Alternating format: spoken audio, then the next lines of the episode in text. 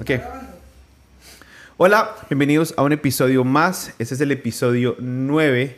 El episodio, ya llegamos a 9 episodios ¡Uh! de Castillos Abiertos. Estamos aquí con una persona muy especial, una persona que, que es un gran amigo. Eh, en cierta parte de mi vida fue un líder y luego todavía como un líder y una persona que, que ha estado en las buenas y en las malas y ha invertido mucho en mi vida de una forma consciente e inconscientemente.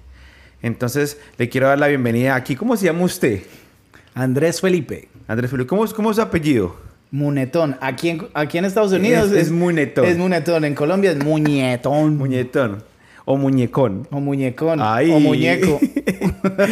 y tengo el placer de conocer a Pipe de hace muchos años. Y en verdad que eh, una de las personas que pensé para hacer el podcast fue él. Y aquí estamos, por fin se dio. Ah, la última vez no vino a grabar conmigo por problemas de logística De o de comunicación, como se pueden decir. y yo le dije, yo me hice la queratina, me hice las uñas esperando que, que me llamara. Y estamos grabando una semana, unos días antes de la final de Liverpool-Real Madrid. no me traje la del Liverpool porque yo, Yo me iba a que- ponerla al Madrid. De mi hubiera traído la del Yo Liverpool. me la iba a poner, man. Y dije, pero ¿será que me la pongo? Y la porque, compré de la de Luchito. porque no, no te creo. Ay, María. Mañana, para los que escuchen este podcast, mañana juega el Real Madrid. Estamos una semana antes, pero mañana juega. Hoy viernes, mañana juega. O sea que, ¿quién va a ganar? ¿Quién va a ganar? Me da igual quién gane. No, no, sí, no me da igual. No, pero... No, quiero pero- que gane el Madrid, pero también quiero que gane el 8 días. No, pero lo que yo te dije en el, en el chat que tenemos con, con un buen amigo... Con, eh, con Lonchita. Con Lonchito. Um, todo hincha de, de- de- del Real Madrid que sea colombiano, esta, le, le pongo este, este escenario. Minuto 90, va 1-1, gol de Lucho Díaz Ay, y queda campeón madre. el Liverpool. ¿Y qué? Todos del Real Madrid que sean colombianos se van a... No, no, na- no, no. No. Justamente ayer estaba viendo el partido de. El partido de. Porque estamos hablando de fútbol, pero no importa. Justamente ayer estaba viendo el partido de Manchester City, Aston Villa.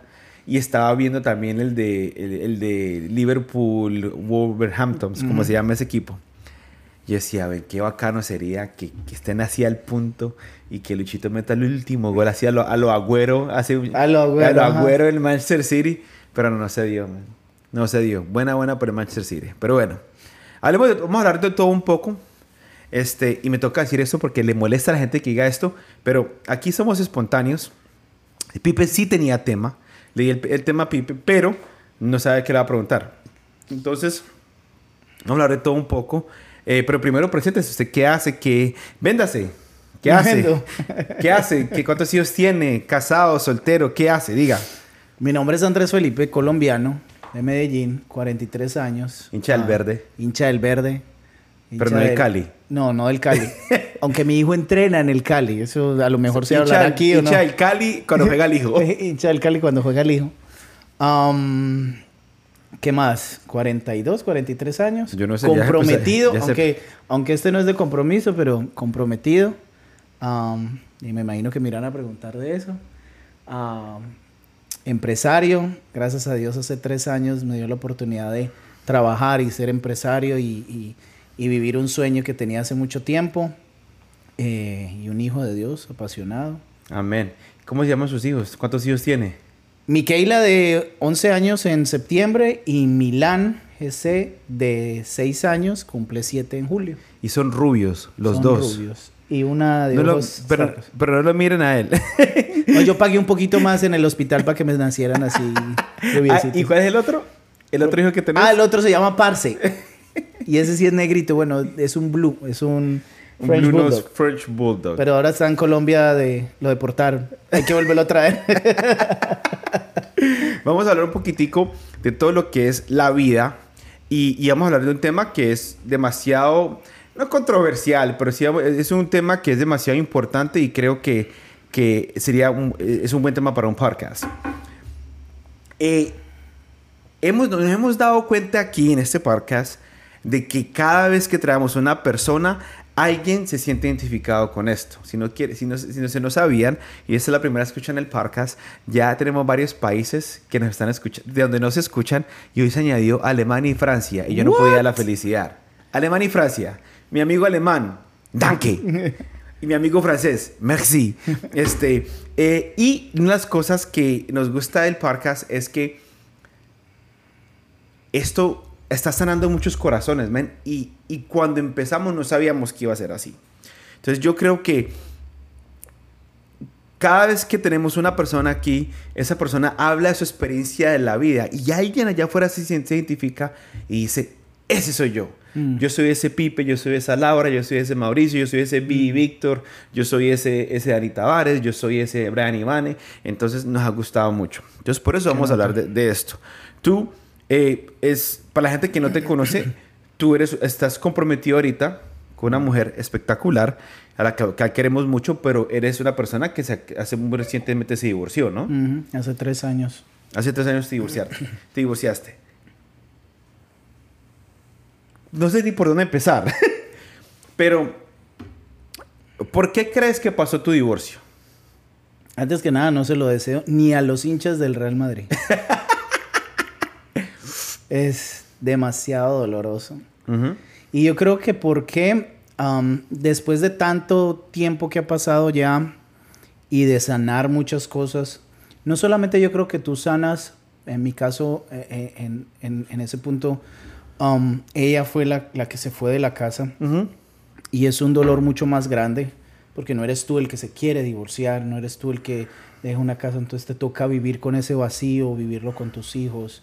Es un rollo y es muy difícil, es, es, es, un- es, es- es una muerte en vida, Mm. porque eh, es, es vivir un proceso en donde el dolor es una mezcla de tu dolor, de, de lo que no es, más el, el- ese sentido de culpa por las cosas que, que a lo mejor hiciste mal, de las cosas que estás seguro que sí hiciste mal. Y las que de pronto pudiste haber hecho mejor. Ujú.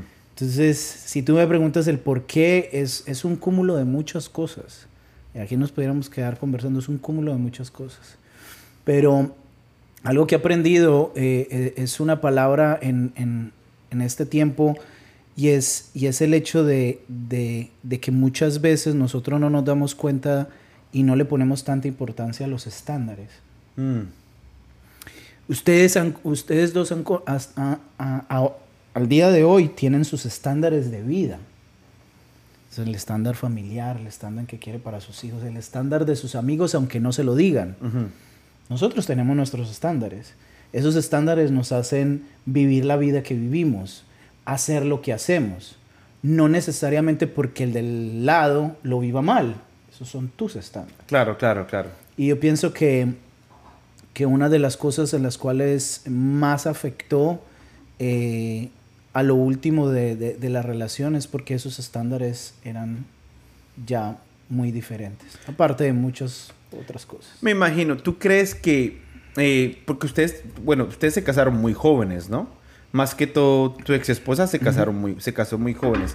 ¿Tú crees que eso puede haber, eh, ha sido un- una de las razones por qué poco a poco el matrimonio se fue deteriorando? Sí, sí, eso puede ser una de las razones. Yo pienso que principalmente, y hay algo que yo le digo a, a todas las personas, a todas las personas, como si hubiera hablado con muchas, pero con las pocas o muchas personas que yo haya hablado acerca de, de- de un divorcio, que me hayan comentado en, en- después de mi divorcio, que, que lo quieren hacer como, como tratando de recibir un, un apoyo en medio de esa decisión y se chocan cuando yo les digo, no, usted tiene que luchar hasta el final.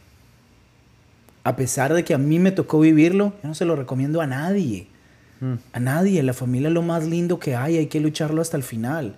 Y una de las cosas en las cuales yo no... eh, en las cuales estoy tranquilo es que lo luché hasta el final porque creo que... Porque creo que vale la pena. Vale la pena el hecho de, de poder seguir, de poder luchar, de poder creer. porque errores, situaciones difíciles, momentos que no nos gustan, lo vas a encontrar eh, con la otra pareja Mm, como verdad. con esta. Entonces, yo creo que a pesar de lo que te estoy diciendo, yo pienso que, que hubo eh, una falta de Dios en medio de, de esa decisión, en donde se pudo haber, eh, eh, se pudo haber sanado. Yo creo que hay muchas cosas en las cuales uno puede sanar a, a través de Dios. Pero definitivamente la edad influyó, fue parte de. Mm. Porque yo, en ese momento yo tenía 28 años, ella tenía creo que 19.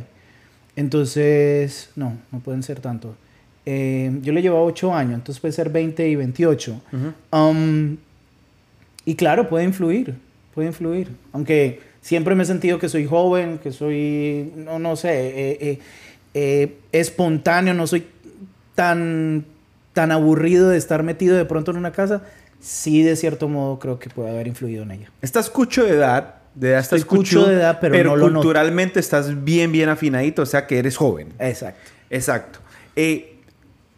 Una, una, una, una cosa que estábamos hablando el otro día con Dani era que, y me encanta que mencionaste esto, porque unas cosas que mucha gente te dicen, y te dicen más que todo en las iglesias, es que tú nunca le vas a pedir un consejo de matrimonio a un divorciado. Y yo estoy totalmente en desacuerdo con eso. Y te lo digo porque, y justamente lo, dij- lo dijimos con Dani, una persona divorciada te va a dar una perspectiva de que de pronto no hacer o como de pronto como utilizas a la gente luche por su matrimonio.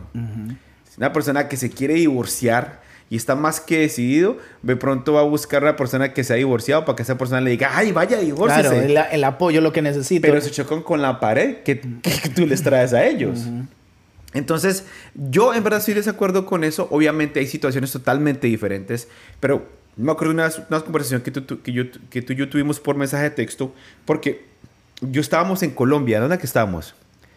Estamos, estamos, en, la- estamos en algún lugar del mundo, a los viajeros. Ah. No, estamos en algún lugar del mundo y yo me desperté pensando en ti. Y no, yo creo que te lo conté, no sé si te lo conté o no. No recuerdo. Y yo le dije, yo le dije a Sarita, men, yo siento que Pipe no está bien. Porque en este momento yo no sabía de tu divorcio.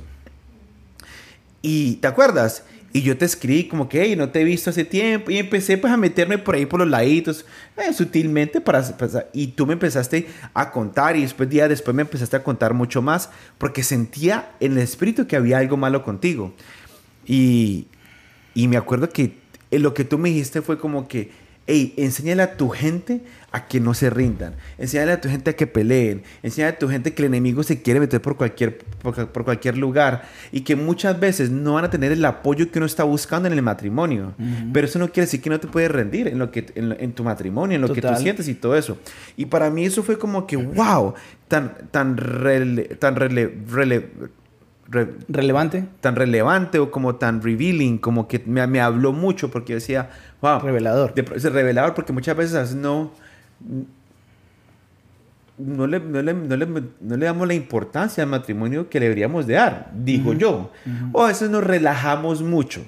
Y yo creo que cuando te relajas mucho, abres una puerta o una ventana o un poquito, un orificio muy pequeño para que el enemigo se meta y empiece a atacar a tu matrimonio. Total. Digo yo, ¿no? Sí, eh, nosotros yo creo que en el último tiempo hubo, eh, fue, fue un tiempo muy difícil, pero como yo en mi corazón, yo había borrado esa palabra del diccionario, Ajá, la palabra divorcio. la palabra divorcio, Ajá. entonces yo a pesar de las dificultades, yo estaba pensando si me iba a divorciar o no me iba a divorciar, eso no era parte de mi diccionario. Eh, y cuando empezó a suceder fue algo muy doloroso. Y yo pienso que eh, nos relajamos totalmente. Y, y te digo yo más, nos relajamos más cuando sabemos que tenemos a Dios, que servimos, que tenemos esto, lo otro. Porque la verdad es que eh, Satanás a los que más ataca son a los que más eh, tienen un, un algo, por, algo para dar. Satanás siempre va a atacar a power couples. Porque sabe lo que son de capaz de hacer juntos. total. Tú puedes decir que el ministerio afectó, distrayó, lo relajó, o, o no tiene que ver nada Yo- con lo que les pasó a ustedes dos. Yo, yo quiero hacer, aquí en lo que voy a responder, yo quiero hacer, yo quiero subrayar algo. Hágale, mijo. La responsabilidad de tu matrimonio siempre es tuya, de nadie más. Es tu responsabilidad, es tu decisión, tú eres el responsable de las decisiones que vayas a tomar. Ahora bien, siempre hay una influencia externa, tu familia, tus amigos y en este caso ministerialmente. Yo creo que sí influyó y mucho. Eh, ¿Por qué? Porque veníamos de un tiempo eh, complicado en, en, la iglesia en donde nosotros asistíamos, en donde también eso marcó mucho eh, una etapa de, de, creo yo, como de, de, de tristeza, de un desazón con, con, muchas cosas y afecta. Yo viví en ese tiempo antes de, viví también unos cuatro años muy difícil financieramente, cuando tú estás todos los meses luchando para llegar y luchando para llegar y luchando para llegar. A eso le sumas una, un ambiente ministerial en donde estaba pesado, pesado delicado, complicado. Eh, y a eso le sumas que en el matrimonio está mal y tú sabes que tu pareja no quiere tener una relación con Dios, está distante con Dios.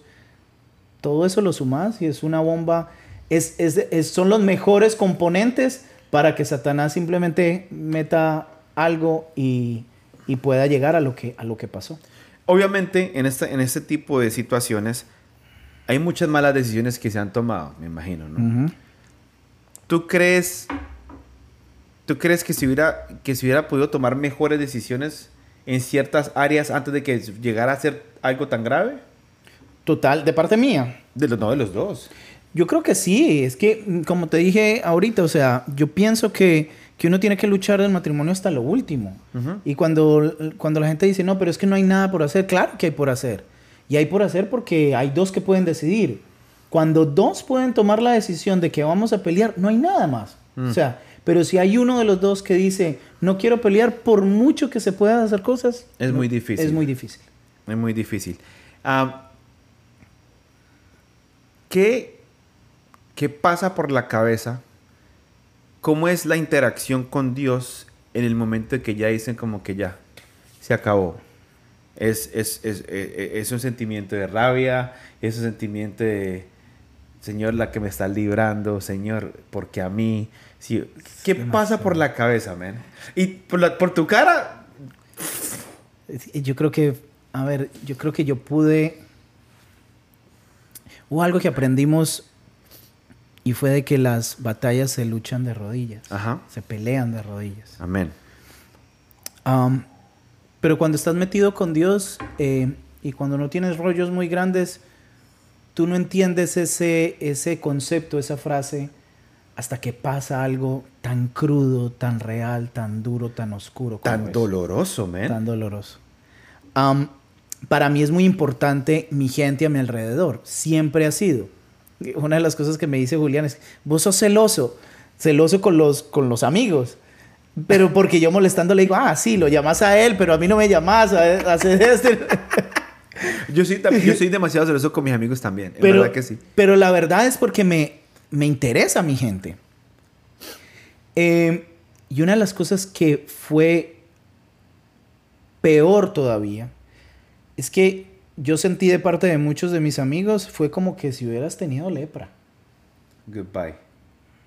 Te miraban, era como que esa cara de, de, de, ese question mark ahí, como que... Y hubo muy pocos donde dijeron, donde tocaron la puerta y dijeron... Hey, ¿cómo estás? ¿Cómo estás? Estoy aquí. ¿Qué quieres? Tomemos un café, desahogate. Hace algo. Yo, y yo creo que te lo mencioné una vez. Ministerialmente las iglesias no sabemos cómo lidiar con el dolor del, hermano. Las iglesias no están preparadas para eso. Las iglesias no están preparadas para lidiar con el dolor del ministro. Con el dolor de la gente es muy fácil predicarlo en el púlpito. Porque estamos aquí para acoger al drogadicto, al, homosexual, al que se está divorciando, al que vive un problema económico, al que acabó de perder un, un familiar cualquier situación pequeña o grande, esta es la iglesia. Pero cuando un ministro que está ahí, que lo has visto por 15 años, por 20 años, que ha predicado, que ha ministrado, que ha hecho esto, que ha servido, que ha dado su vida, ahí, muy poco, muy poco. No sabemos lidiar con eso. la Biblia es tan clara en el amor que esas personas también merecen y en el respeto y en la, y en la empatía que ellos también merecen, que se nos olvida. Entonces, ese, ese cliché religioso que no, está en un proceso, entonces lo sentamos. Hay que dejarlo. Hay que dejarlo. Cada quien vive su vida, entonces hay que dejar que viva su proceso. Pero y, ese asunto de dar la vida por los amigos se nos olvida. cuando hablo que se nos olvida es porque uno también le llega el 20, también uno llega y piensa en, ese, en, en, esos momentos. Entonces, ministerialmente es, es, es, complicado. Y me acuerdo una vez que tú también me dijiste, como líderes a veces creemos que estamos haciendo bien en no meternos en los matrimonios, en, en un matrimonio en crisis, porque tampoco es que nos va a meter en matrimonios el, el, de, sapo de metido, no. Pero ya me dijiste, men, Julián, pregúntales cómo se están, pregúntales cómo está su matrimonio. Me acuerdo que me dijiste, métete en el matrimonio de ellos si está en crisis. ¿Para qué? Para que tengan un apoyo y la gente los pueda ayudar. Porque muchas veces también matrimonios que están ahí flaqueando no encuentran el apoyo de sus líderes y más rápido se divorcian. Yo creo que tenemos una, una, una declaración o, una, o un statement en, en, en las iglesias en donde hay que darle su espacio, que ellos busquen su tiempo y todo mm. eso. Y eso es importante. Yo no estoy hablando de que uno se tiene que meter en medio de una relación o en medio de algo o en medio de... Pero muchas veces hay gente que está sufriendo porque es muy difícil hablar. Mm. ¿Quién te habla de que me estoy divorciando, de que mi vida se está acabando? Eh, tengo ganas de hablar de eso, de que ministerialmente estoy acabado, si se pudiera decir así, de que y más como hombre. A la mujer se le celebra. Y todavía estamos en un tiempo muy machista de esto. A la mujer se le celebra, al hombre se le juzga. Mm. Al hombre se le juzga, ¿cómo es que se dice? Eh, es, es, culpable. es culpable eh, siempre y cuando no se le demuestre lo contrario. Entonces, y eso a nivel social también es así el que se divorcie y una mujer se vaya de casa, uy, ese man, ¿qué hizo? Mm. Ese, ese es el primer statement es el primer pensamiento que la sociedad crea. Ese es el primer statement de hombres, de mujeres, de todo el mundo alrededor. Entonces, el que lo vive, eso es lo que sentí. Sentís un rechazo, sentís una tristeza, sentís un dolor, sentís una soledad. Los únicos que están ahí es tu mamá, tu hermana y muy poca gente. Entonces, yo pienso que ahí es donde entra, y tú hiciste esa pregunta ahorita y creo que me desvié, es donde entra Dios de una manera extremadamente diferente. Y yo nunca le dije a Dios, yo nunca le, le, dije a Dios por qué, o me enojé con Dios. Yo, yo tenía un sentimiento de vergüenza, mm. un sentimiento de dolor, un sentimiento de tristeza. Ustedes no se imaginan el, el dolor por mis hijos Mm. Yo recuerdo muchos, muchos años atrás, jovencito, en el balcón de mi casa, yo no conocía mucho de Dios, e hice un dije, un dije algo que pensaba o hice una oración, no sé. Yo le dije, yo no quiero vivir este divorcio. Yo no quiero vivir una familia así divorciada como la que vive mi mamá. Yo quiero tener una familia.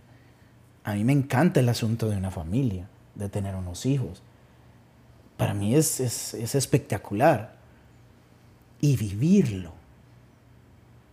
sí le, esa fue la única pregunta que yo le hice a Dios. O sea, ¿por qué me toca esto si yo te pedí que no pasara? Mm. Eh, pero fue un dolor, fue una mezcla, fue, yo, yo creo que el, el, el, tiempo de dolor más grande, pero eso, el saberme arrodillar en ese tiempo, yo tomé muchas decisiones muy sabias después y yo te pudiera decir aquí, ah, no, es porque tomé muchas decisiones, muy... pero fue Dios. Pues yo no tenía ánimo, yo no tenía, yo estaba desanimado, yo estaba triste, o sea, yo tenía que llegar a la casa a desahogarme. Un, un, antes de yo contarle a mi hermana, creo que duré como casi 72 horas sin dormir. Pero ya estaba tan mal, tan mal, que yo necesitaba contarlo. Pero ¿saben por qué me frenaba a contarlo? Por vergüenza. Sí, porque piensas que eso nunca te va a pasar a ti. No, y, y, hay, y, hay, algo muy difícil en las iglesias. Y es el hecho de que no tenemos esa confianza para llegar y decir, así estoy. Aunque se predica y aunque te lo dicen y aunque la confianza se gana, no se predica. Mm. Uno, uno sabe cuando hay un ambiente de confianza, cuando estoy en un, en un, en, en, en un ambiente en donde no voy a ser juzgado, en donde, me, en donde estás pendiente de ayudar y no de, de, de, de un juicio. Claro, claro. Entonces, Heavy, heavy. Eh, ¿cómo, se, ¿Cómo se trabaja la parte de, de sanar? Es aceptando que en, es- en este caso tu ex esposa fue la que decidió irse. Pero me imagino que en cierta parte también hubo culpa por el lado tuyo. total. ¿Sí me entiendes? Entonces, ¿cómo uno sana un corazón que acaba de pasar por todo eso? ¿Cómo primero tienen hijos de por medio y ya vamos por eso? ¿Cómo primero aprendes a perdonar, que espero que, me imagino que ya perdonaste a tu, ex, a tu ex esposa, eh, pero cómo uno sana esa parte? Hay que eh, a entender que también, o sea, hay que entender que también fue culpa de uno. Total. O, o, o Dios, ella, eh, Dios, la pareja que, como, como la, que, la mujer que tú me diste, La Dios. que me diste. ¿O cómo fue? ¿Cómo fue ese sentido? No, yo pienso que eh, es una mezcla de todo, porque como estás en ese proceso en donde eh, es un shock, porque no querés que suceda y estás en la lucha de que, de que tú esperas que vuelva, entonces tú tratas de ver qué se puede hacer, qué tú tienes que hacer, ah, y obviamente lo primero que se te pasa a ti, sabiendo que ella fue la que, que dejó, es ¿qué hice? Mm. ¿Qué puedo hacer para que vuelva? Eh, Dios está en medio de nosotros, entonces sí va a volver. Y entonces es esa, es esa, es esa fe que, que dice, no, pero es un tiempo y en un tiempo volverá y toda la cosa. Eh, pero a medida que va pasando el tiempo, vas teniendo como un análisis mejor. Solo no lo puedes hacer. O sea, si tú lo haces solo, de alguna otra manera, las heridas, eh, las situaciones que hayan, que, ha- que hayan pasado, te va a ayudar a, a verte como una víctima o, o, o- o literalmente ser y, y sentirte que, que eres el único responsable de esta situación. Entonces, la verdad, estuve en terapia, estuve eh, eh, yendo y creo que fue eh, muy sanador, porque creo que siempre vas a necesitar, y, y hay algo que yo le doy gracias a Dios, y es que con los pocos hombres o con, la- y con las pocas personas que yo hablé, siempre fueron muy ecuánimes, siempre fueron muy neutros. Ah, Hay algo muy doloroso en medio de esto, es que eh, teníamos muchos amigos en común Mm. y siempre uno de los amigos cogió un bando. Mm. Y en mi caso la mayoría cogieron para el otro lado. Claro. Y era muy doloroso, porque tampoco era para llegar y salir, y que, que tampoco lo voy a decir, eh, y contar detalles en qué fue lo que pasó. Pero hay una necesidad. No hay necesidad. Entonces, pero uno quiere, en medio de ese dolor, uno quisiera salir y defenderse y decir, no, es que esto pasó así, es que esto pasó así, es que... Pero la, la realidad es que eso es lo de menos, porque al, todos allá afuera están bien, tú estás perdiendo una familia. Mm. Entonces, y es ese, y es ese desespero, es como que te estás ahogando de tratar de re- recuperar algo y cada vez está yendo más. Entonces yo pienso que ya después de que empiezas una terapia, llevo algo que me ayudó muchísimo, fue un libro que compré mucho antes porque me llamó la atención el, el- el título. Ah. Ese título saltó a mí, yo dije, ese libro es para mí. Se llama Ama como si nunca te hubieran herido. De De Jensen Jensen, Franklin. de Jensen Franklin. Tremendo libro. Eso me lo escuché en audiobook. Luis Mejía me fue el que me lo recomendó y tremendo. Yo te digo, o sea, y Dios me dijo, este es el tiempo de empezar a leer esto. Y yo lo empecé a leer en ese tiempo. Fue sanador entender que uno tiene que amar, tiene que amar, aunque te, aunque te hayan herido. Y la parte muy, y, y hay algo muy importante en ese libro es que te tienes que amar, aunque hayas herido. Mm.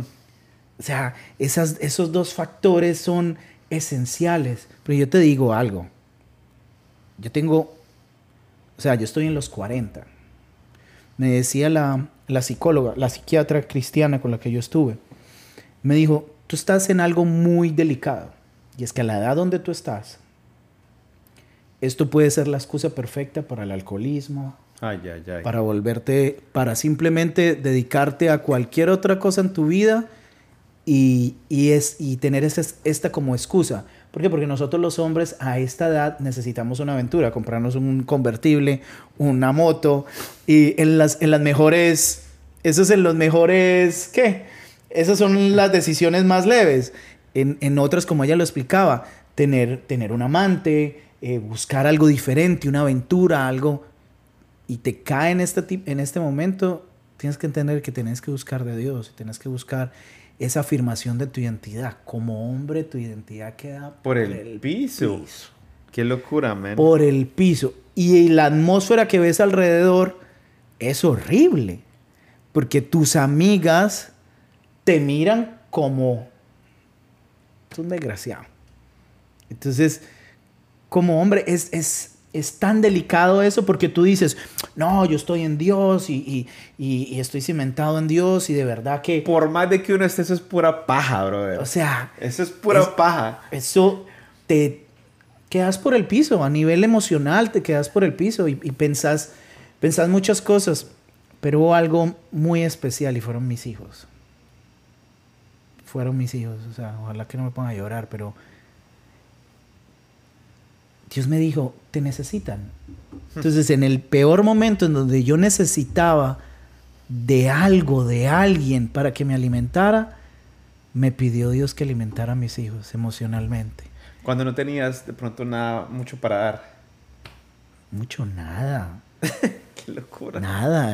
Llega, y, y, es, y, es, y, y Dios se gastó un chiste para estas vainas impresionante. El sentido del humor de Dios. El sentido del humor de Dios es impresionante porque en esa misma época, en esa misma semana, yo poquitas veces, hay, hay, personas que, que, no son cristianas que a lo mejor nos escuchan, eh, no malinterpreten nuestras palabras, no son un ambiente religioso, ni es que Dios llega y se pone en un sitio, pero yo esta vez, yo poquitas veces he escuchado a Dios hablar audiblemente. audiblemente y Él me dijo, vete de tu trabajo a lo que te están ofreciendo ahorita, que yo te voy a bendecir en medio de la semana más negra. Y me estaban ofreciendo mucho menos dinero, pero con la oportunidad de comisionar. Y fue en esa misma semana donde me toca tomar esa decisión, donde me está pasando esto en mi vida, donde estoy recibiendo rechazo por todo lado donde no puedo hablar porque Dios me frenaba, no puedes hablar, es que no hay necesidad de hablar, es que esto no es de hablar, esto es de arreglar y continuar, de sanar, de, de reconstruir. Claro. Y fuera de eso, empezar a construir una vida a mis hijos en el proceso que ellos están viviendo. Porque cuando me dicen a mí, ah, pero hay mucha gente que vive con, con sus hijos y viven divorciados y están bien. Ah, no, sí, y hay gente que vive sin papás y están bien, y hay gente que empezó en la pobreza y está bien, y hay gente que lamentablemente vive con una incapacidad y están bien y felices. Pero eso es muy duro para ellos. Y yo que vengo de, un, de, un, de una familia disfuncional, es muy difícil. Es extremadamente difícil que se levanten con el cuadro de, de con la foto de los dos dormiditos eso nadie te lo cuenta de afuera, pero lo tienes que vivir con Dios. Ustedes ven mis hijos ahorita y es el producto neto del Espíritu Santo en ellos. Amén. Niños felices, niños contentos que aceptaron este proceso y que han aceptado esta vida así, pero porque ha sido Dios en mi vida. Porque si no, yo me hubiera llenado de rabia, de rencor, de esto, de lo otro, lo que muchas veces se vive en el matrimonio, en, el, en, los divorcios, lo que uno le dice a los hijos de la mamá, lo que la mamá le dice a los hijos de... Y yo pienso que ha sido Dios. Ha sido Dios de una manera sobrenatural de ellos y la constancia, lo que constantemente se, eh, eh, se ha sembrado en ellos su tiempo con Dios, el tiempo que ellos tienen con Dios, el tiempo de orar en las noches. O sea, nosotros no nos acostamos en casa si no tenemos nuestro tiempo de oración, donde no oramos, cuando oramos por mami, oramos por toda nuestra familia, por los amigos. Eh, y yo pienso que esos pequeños momentos es lo que nos fortalece a nosotros, el alma, para poder hacerlo. Y a mí me fortaleció mi vida el poder entender que tenía que levantarme por ellos. Que tenía que limarles sus heridas y estar ahí, llorar juntos, pedirles perdón espérate, este, una pregunta, se me adelantó bastante aquí nuestro, nuestro guest, pero buenísimo, para allá iba. ¿Cómo es la conversación que tú tienes con tu esposa, con Diana? Es, todo el mundo sabe que es Diana, con Diana, después de que ya se divorcian, después de que ya pasa lo que tiene que pasar, ¿cómo uno se sienta con la persona, con la persona que te ha hecho daño? Se han herido los dos. ¿Y cómo llegan a un acuerdo mutuo, ya no como mujer y esposa y esposo, para cuidar el corazón de los niños? ¿Cómo es esa conversación? ¿Cómo hacen? ¿Hubo esa conversión? ¿No hubo la conversación? ¿Fue inercia que le nació a los dos o cómo hacen? Eh, recuerdo que ella vino con una persona de la iglesia donde ella iba que nos iba a ayudar como en el proceso de los niños. Nunca se hizo más nada. Pero yo pienso que eh, esa persona ya había tratado eh, o tenía experiencia en este, en este tipo de cosas en donde cómo poderles ayudar a los niños a ese proceso. Yo pienso que eh, en medio de esto, tanto ella como yo, si hubo algo en lo que estuvimos de acuerdo era cuidar el corazón de los niños. Um, y ella nunca lo ha hecho, ni nunca lo he hecho yo, ni nunca lo voy a hacer. El hecho de que en cualquier inconveniente, cualquier cosa que en este momento estemos en desacuerdo, que eso alimente algo en los niños. Yo pienso que mami va a ser la mami, la mejor mami hasta que ellos se mueran. y, y, nunca mis hijos yo he recibido un comentario eh, diferente. Entonces, yo pienso que em, creo que antes de que ella se fuera, yo, yo sentado en, en, la habitación, yo dije, yo no voy a ser un papá, eh, esta fue la primera decisión mía, yo no voy a ser un papá de fin de semana. Eso yo no lo voy a hacer. Yo voy a ser un papá es que un papá no es un papá de fin de semana. Mm. Es un papá. Y es un papá, así sea los días de ella y yo pueda estar con él, es un papá. Y yo le dije a ella, ¿te parece si tenemos... Eh, y creo que ella también lo mencionó en esa misma conversación. Eh, no, creo que cuando yo le estaba diciendo, no me parece que tengamos los niños una semana tú y una semana yo. Y ella ahí mismo me dijo, sí, yo no estoy de acuerdo en eso. Y ella lo, lo, lo aseveró, dijo, lo, lo, lo, fue muy asertiva y dijo, creo que es mucho tiempo. Yo le dije, sí, es mucho tiempo. Yo no sé yo qué voy a hacer siete días sin mis hijos. Oh, qué locura. Entonces, dijo, hagámoslo dos días tú, dos días yo. Y luego, eh, siempre era como cada dos días. Luego ella hizo un cambio de que un fin de semana yo, un fin de semana ella. Y yo creo que eso ha sido fundamental en nuestra relación con los niños. Porque los niños no se sienten con, esa, con ese desapego. Una de las cosas que Dios ayudó mucho es que vivimos cerca. Mm. Tengo muy buena relación con los papás. Em, y, y, creo que ese momento se tenía que dar. O sea, y no fue mucho antes. Yo creo que ella ni siquiera se había ido. Eh, pero siempre fue esa necesidad mía de entender de que los niños iban a necesitar a su mamá, pero yo quería también estar ahí con ellos. Si algo que todavía me cuesta son los dos días que no los tengo, que llego a la casa y como que... Callado eso. Y es muy difícil estar con ellos porque es una jornada larga hasta que ellos se acuestan porque es cena, es jugar y para ellos jugar es parte de la es parte importante. Entonces, es, es, yo pienso que es esa. Esa es, esa es la respuesta. La respuesta es que sí, nos sentamos, eh, tuvimos, gracias a Dios, pudimos estar de acuerdo con eso. Eh, y creo que ha sido muy, muy especial para los niños que lo puedan. Yo creo que uno se da cuenta también. Uno se da cuenta cuando uno los niños como que dice, como que uno dice como que estos niños están viendo una infancia donde los papás no estuvieron de acuerdo en el matrimonio pero hicieron lo que fuera para cuidar los corazones de ellos. Y yo lo veo, yo honestamente yo lo veo en Milana y lo veo en Michaela. Y yo creo que en ese sentido, pues, en ese sentido, tú y Diana hicieron un excelente trabajo. Que al fin y al cabo, lo más importante son los, son los niños. ¿Sí me entiendes? Total. Porque hemos conocido parejas que se divorcian y eh, ni siquiera se pueden hablar y es como que va, dígale a su papá eso. No. Va, dígale a su mamá esto. Dígale a su mamá que no hay, no hay, no hay para esto. Dígale a papá que no hay pañales, que no esto. Y eso es terrible, man. Mami, no vaya a ver este podcast. A mí me tocó vivirlo así. A mí me tocó vivirlo así, Ah, fue horrible. Y, y yo lo he hablado con mi mamá, obviamente, y ella en su, en, en su dolor, en su, en, en su ignorancia. Vaya, hable con su papá para esta cosa, vaya, hable.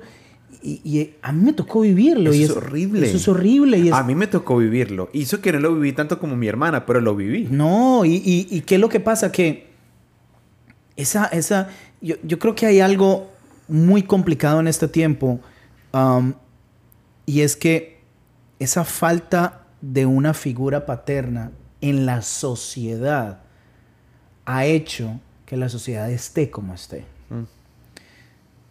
Y hay algo que, para que la gente lo analice sin, sin juzgar, tómese un café, lo analice usted mismo, haga su, su research. Tomémonos un tinto, seamos amigos. Tómese- tomémonos un tinto, yo aquí me estoy tomando un tecito.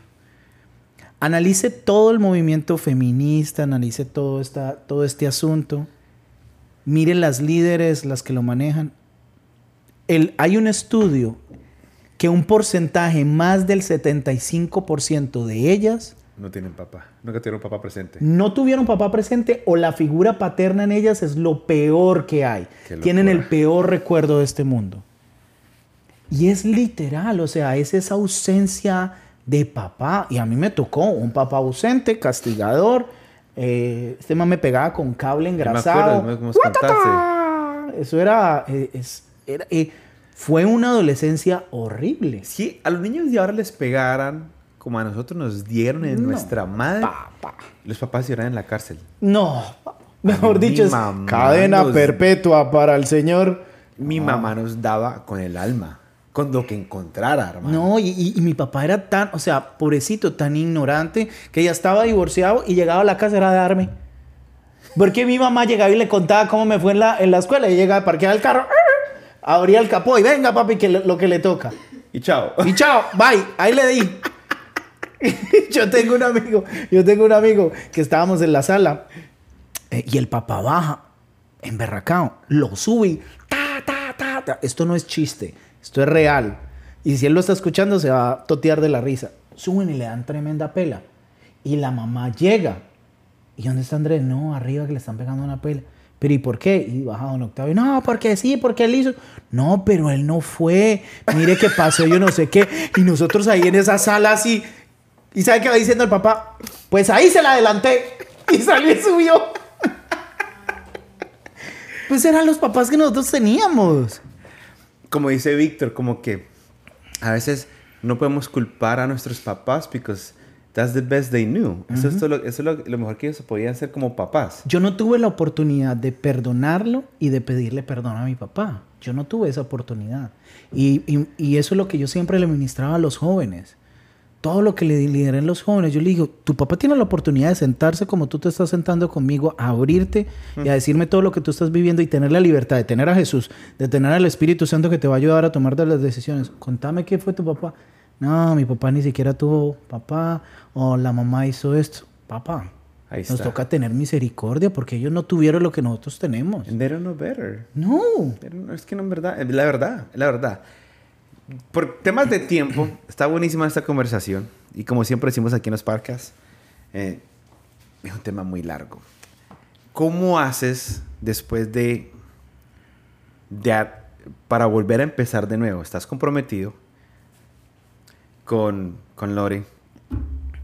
Que no tenemos que decir aquí que nos mandó galletas, tentación, para el podcast, pero Sara se las comió antes de tiempo. Deliciosas, ¿no? No, o sea, hey, este programa no ha sido pagado, pero compren Ducales Tentación. Qué galleta tan rica, man. Pero bueno, se acabaron, se acabaron, se acabaron. Entonces, pero hablemos de eso. Hablemos de cómo el tip número uno para una persona que se acaba de divorciar y quiere volver a empezar. ¿Qué es lo primordial antes de meterse en otra relación? Hay muchas cosas que son primordiales, pero si tienes hijos, que amen a tus hijos. Ay, parce. Hay mucha gente que dice, ah, no, los hijos por aparte, es cuestión que te amen a ti porque los hijos se van. Sí, pues mis hijos se van, Milán tiene 6, 7 años. ¿Cuándo lo voy a echar? En 12 años. En 14 12 años. Sí. Si es que se van a los 18. Si es que, si es que se van a los 18. Ajá. Entonces, yo, yo pienso que, so- que, son, que son muchos factores. Tú no puedes llegar y coger, ah, este factor es, y con eso yo ya tengo. Yo pienso que en mi caso, en mi caso yo no quería. O sea, me refiero a, yo no quería volver a tener una relación con nadie. O sea, yo decía, por una razón, por mis hijos. Por mis hijos y porque yo ya no quería otros hijos. Y hubo mucha gente que te tiraban amiguitas. Ey, No. tengo una amiguita por aquí. Yo conozco a una. ¿Será que digo a Vi, a la hermana de, de Vi, yo la quiero mucho, a su merced, muy linda usted. Usted hasta se enojó conmigo. Eh, ya no te vuelvo a mandar a nadie. Y dije, pero Vi, pero dame tiempo, por favor. Pero en fin, Pero era porque, ¿por qué? Porque la muchacha que te quería presentar no tenía hijos. exacto, o sea, para yo, mí, Yo ya no ese planto, yo ya no existía. yo no, yo no existía, o sea, yo, yo me veía yo otra vez en medio de eso. Y lo que pasa es que yo ya, o sea, yo lo pensaba aún mucho más complicado ese asunto. Eh, entonces, básicamente por eso y básicamente porque literalmente tu identidad queda muy marcada. Ujú. Entonces, yo pienso que eh, va a sonar muy religioso, pero así es. Lo principal es Dios. Y la otra persona tiene que entender de que para ti es importante Dios, porque si con Dios es difícil una relación, imagínate sin Dios. Uf. Entonces, ah, pero usted, pero usted se divorció y usted está en Dios y usted esto y usted sirvió y toda la cosa. Tienes toda la razón. Pero es que los cristianos también nos morimos. Y también nos pasan cosas muy difíciles. Y es difícil. Ahora lo entiendo. En ese tiempo era muy difícil entenderlo y, y- y marcarlo con Dios y, y decirle a Dios. Pero, pero yo pienso que el- el- la parte más importante, yo pienso que es eso. Y lo que yo te dije a ti eh, en, en- en lo que estábamos hablando, los estándares. Mm. Yo pienso que, y y creo que lo hablamos antes, creo que no lo hemos hablado aquí, Ca- cada uno tenemos estándares. Y ese estándar no, no, no quiere decir de que la otra persona sea eh, mala o esté haciendo algo mal. Son tus estándares. Ujú. Son tus estándares. Tú no soportas ciertas cosas de, de personas porque esos son tus estándares. Yo pienso que hay ciertos estándares que son importantes que tú tengas con la persona con la que vas a estar para que verdaderamente sea algo que, que, que sea para toda la vida. Y yo pienso que será para toda la vida. Amén. Creo. se, se conocen desde muy pequeños, ¿no? Nos conocemos desde que teníamos como 15 años. Fueron al colegio juntos. No, estuvimos en los Scouts juntos. Ah, usted era scout, su merced. Sí, y ella era scout. Esa sí Eh, era, esa esa- sí era heavy del, del ¿Ah, todo. sí? Sí, sí. No, no sé cómo se hace, no me Como las vainitas ahí. Uh, papá. Y iban a los jamborees y toda esa vaina. Sí, pero no, no nos hablábamos. O sea, no es que no nos hablábamos, éramos parte del, del- Pero ella tenía su novio y yo tenía a mi novia. Era y una scout muy bacana para hablarte. Sí, y ya, más nada. Y entonces volvieron a reconectarse. Sí, ella me empezó a ver y ese papacito, ¿cómo está? Y está soltero. Y está aquí soltero, fue. aquí fue. Se me hizo. Sí. Bendito el niño Jesús día tocha se nos hizo milagrito. es, así es. Y entonces. debe estar, debe estar toteada de la risa. Hey Lore, ya casi te vemos. Entonces, cuando venga ya aquí a los United States, vamos a sentarlos y vamos a hablar de la historia de amor, así más a profundo. Eh, ¿Cómo fue la parte? ¿Tú crees que, obviamente, todos sabemos que sí, pero qué tan importante es sanar tu corazón antes de? y tal. Y tú le hablas a tus hijos de ella antes de... Y yo le... Y tú le dijiste a ella, ¿qué le dijiste tú a ella? Si mis hijos no te aprueban, sorry, for you. Eh, yo no se lo dije así, pero íbamos muy despacio. Es más, ella, eh, si hay algo que yo le agradezco a la negra es que, aparte de la paz que me da eh, estar con ella, es que ella fue un proceso muy sanador para mí. Y ella me, me esperó, supo, supo entenderme, supo entender eh, el que me desaparecía. Y no me desaparecía porque iba a estar... Por, no, me desaparecía simplemente porque quería estar solo, no quería hablar. tiempo, sí. Y, y- y siempre estuvo ahí, a- a- como, como, como aguantándome también cierto de mi, de mi proceso. Am, pero cuando yo vi que, que, íbamos por muy buen camino, yo le pedí permiso a los niños. No, ella me dijo algo, me dijo, eh, ¿por qué no nos vemos con los niños? Y yo, "Uy, ¿cómo así? Sí, yo no puedo ir todavía a Estados Unidos, pero veámonos con ellos. Yo los quiero ver. Y yo dije, bueno. Entonces, aproveché y hablé, no, primero hablé con Diana. Yo le dije, Dianis, eh, te quiero pedir permiso, eh, está pasando esto y quiero que tú seas la primera persona que sepa lo que está pasando. Creo que vamos serio, no hay nada en este momento, no somos ni novios ni somos nada, pero, pero creo que vamos por ahí. Yo prefiero decírtelo antes, sea que pase, sea que no pase. Eh, quiero que lo escuches de mí, que sepas qué tipo de mujer es, que sepas, que sepas qué hace, qué no hace.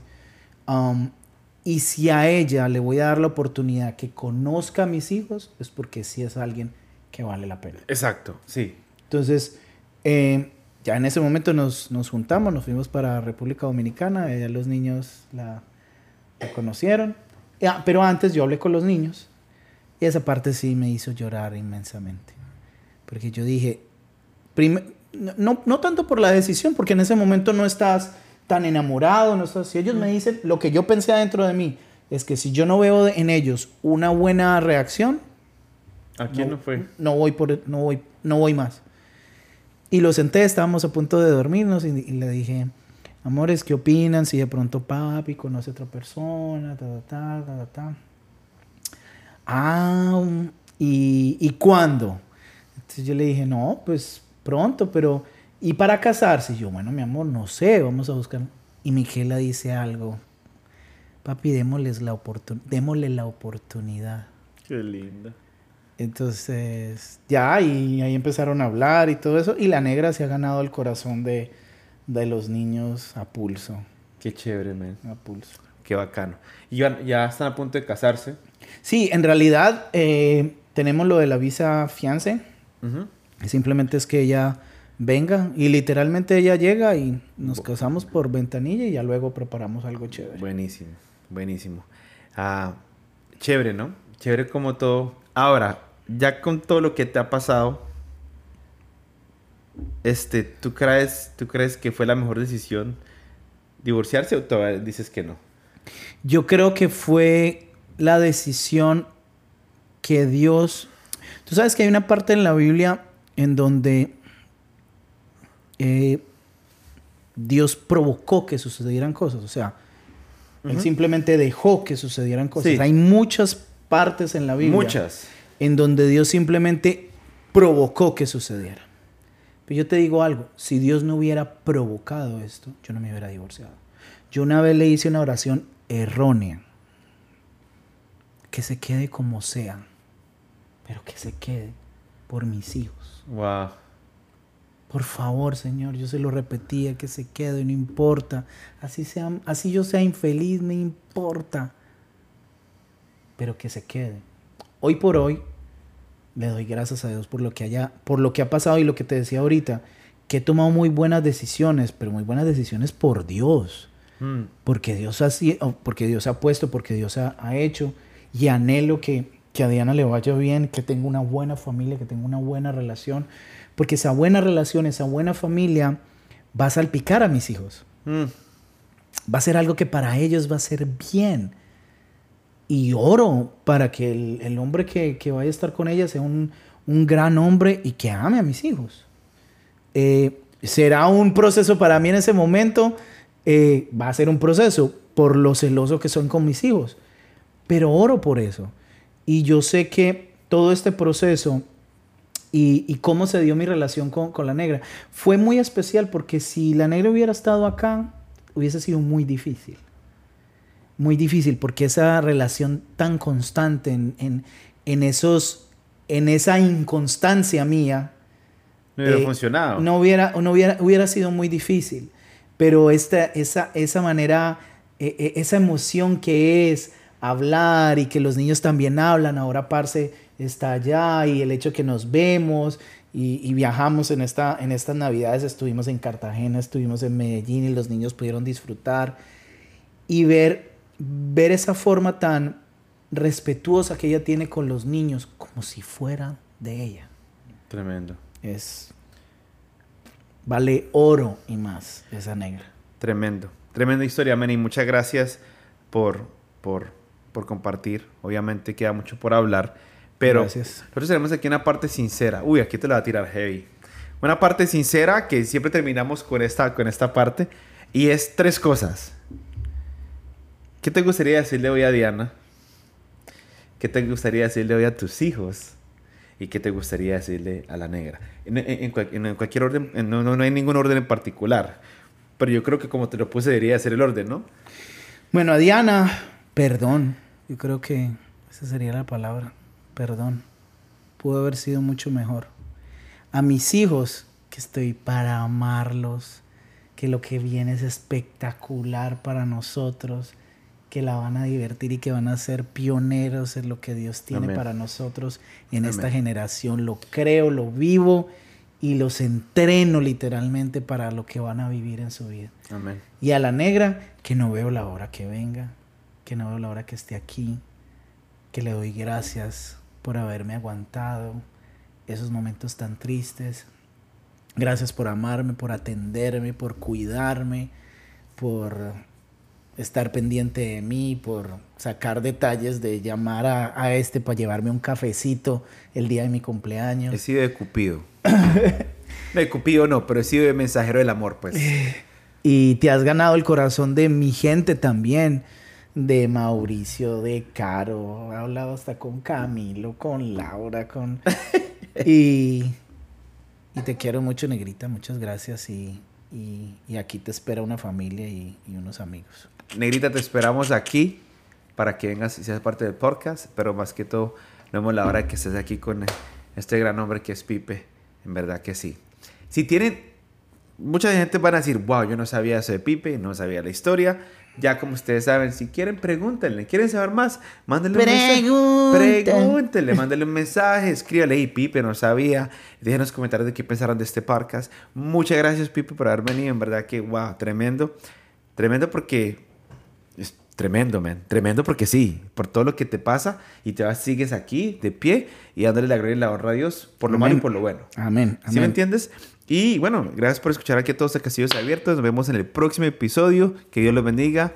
Bendiciones. Amén. Gracias.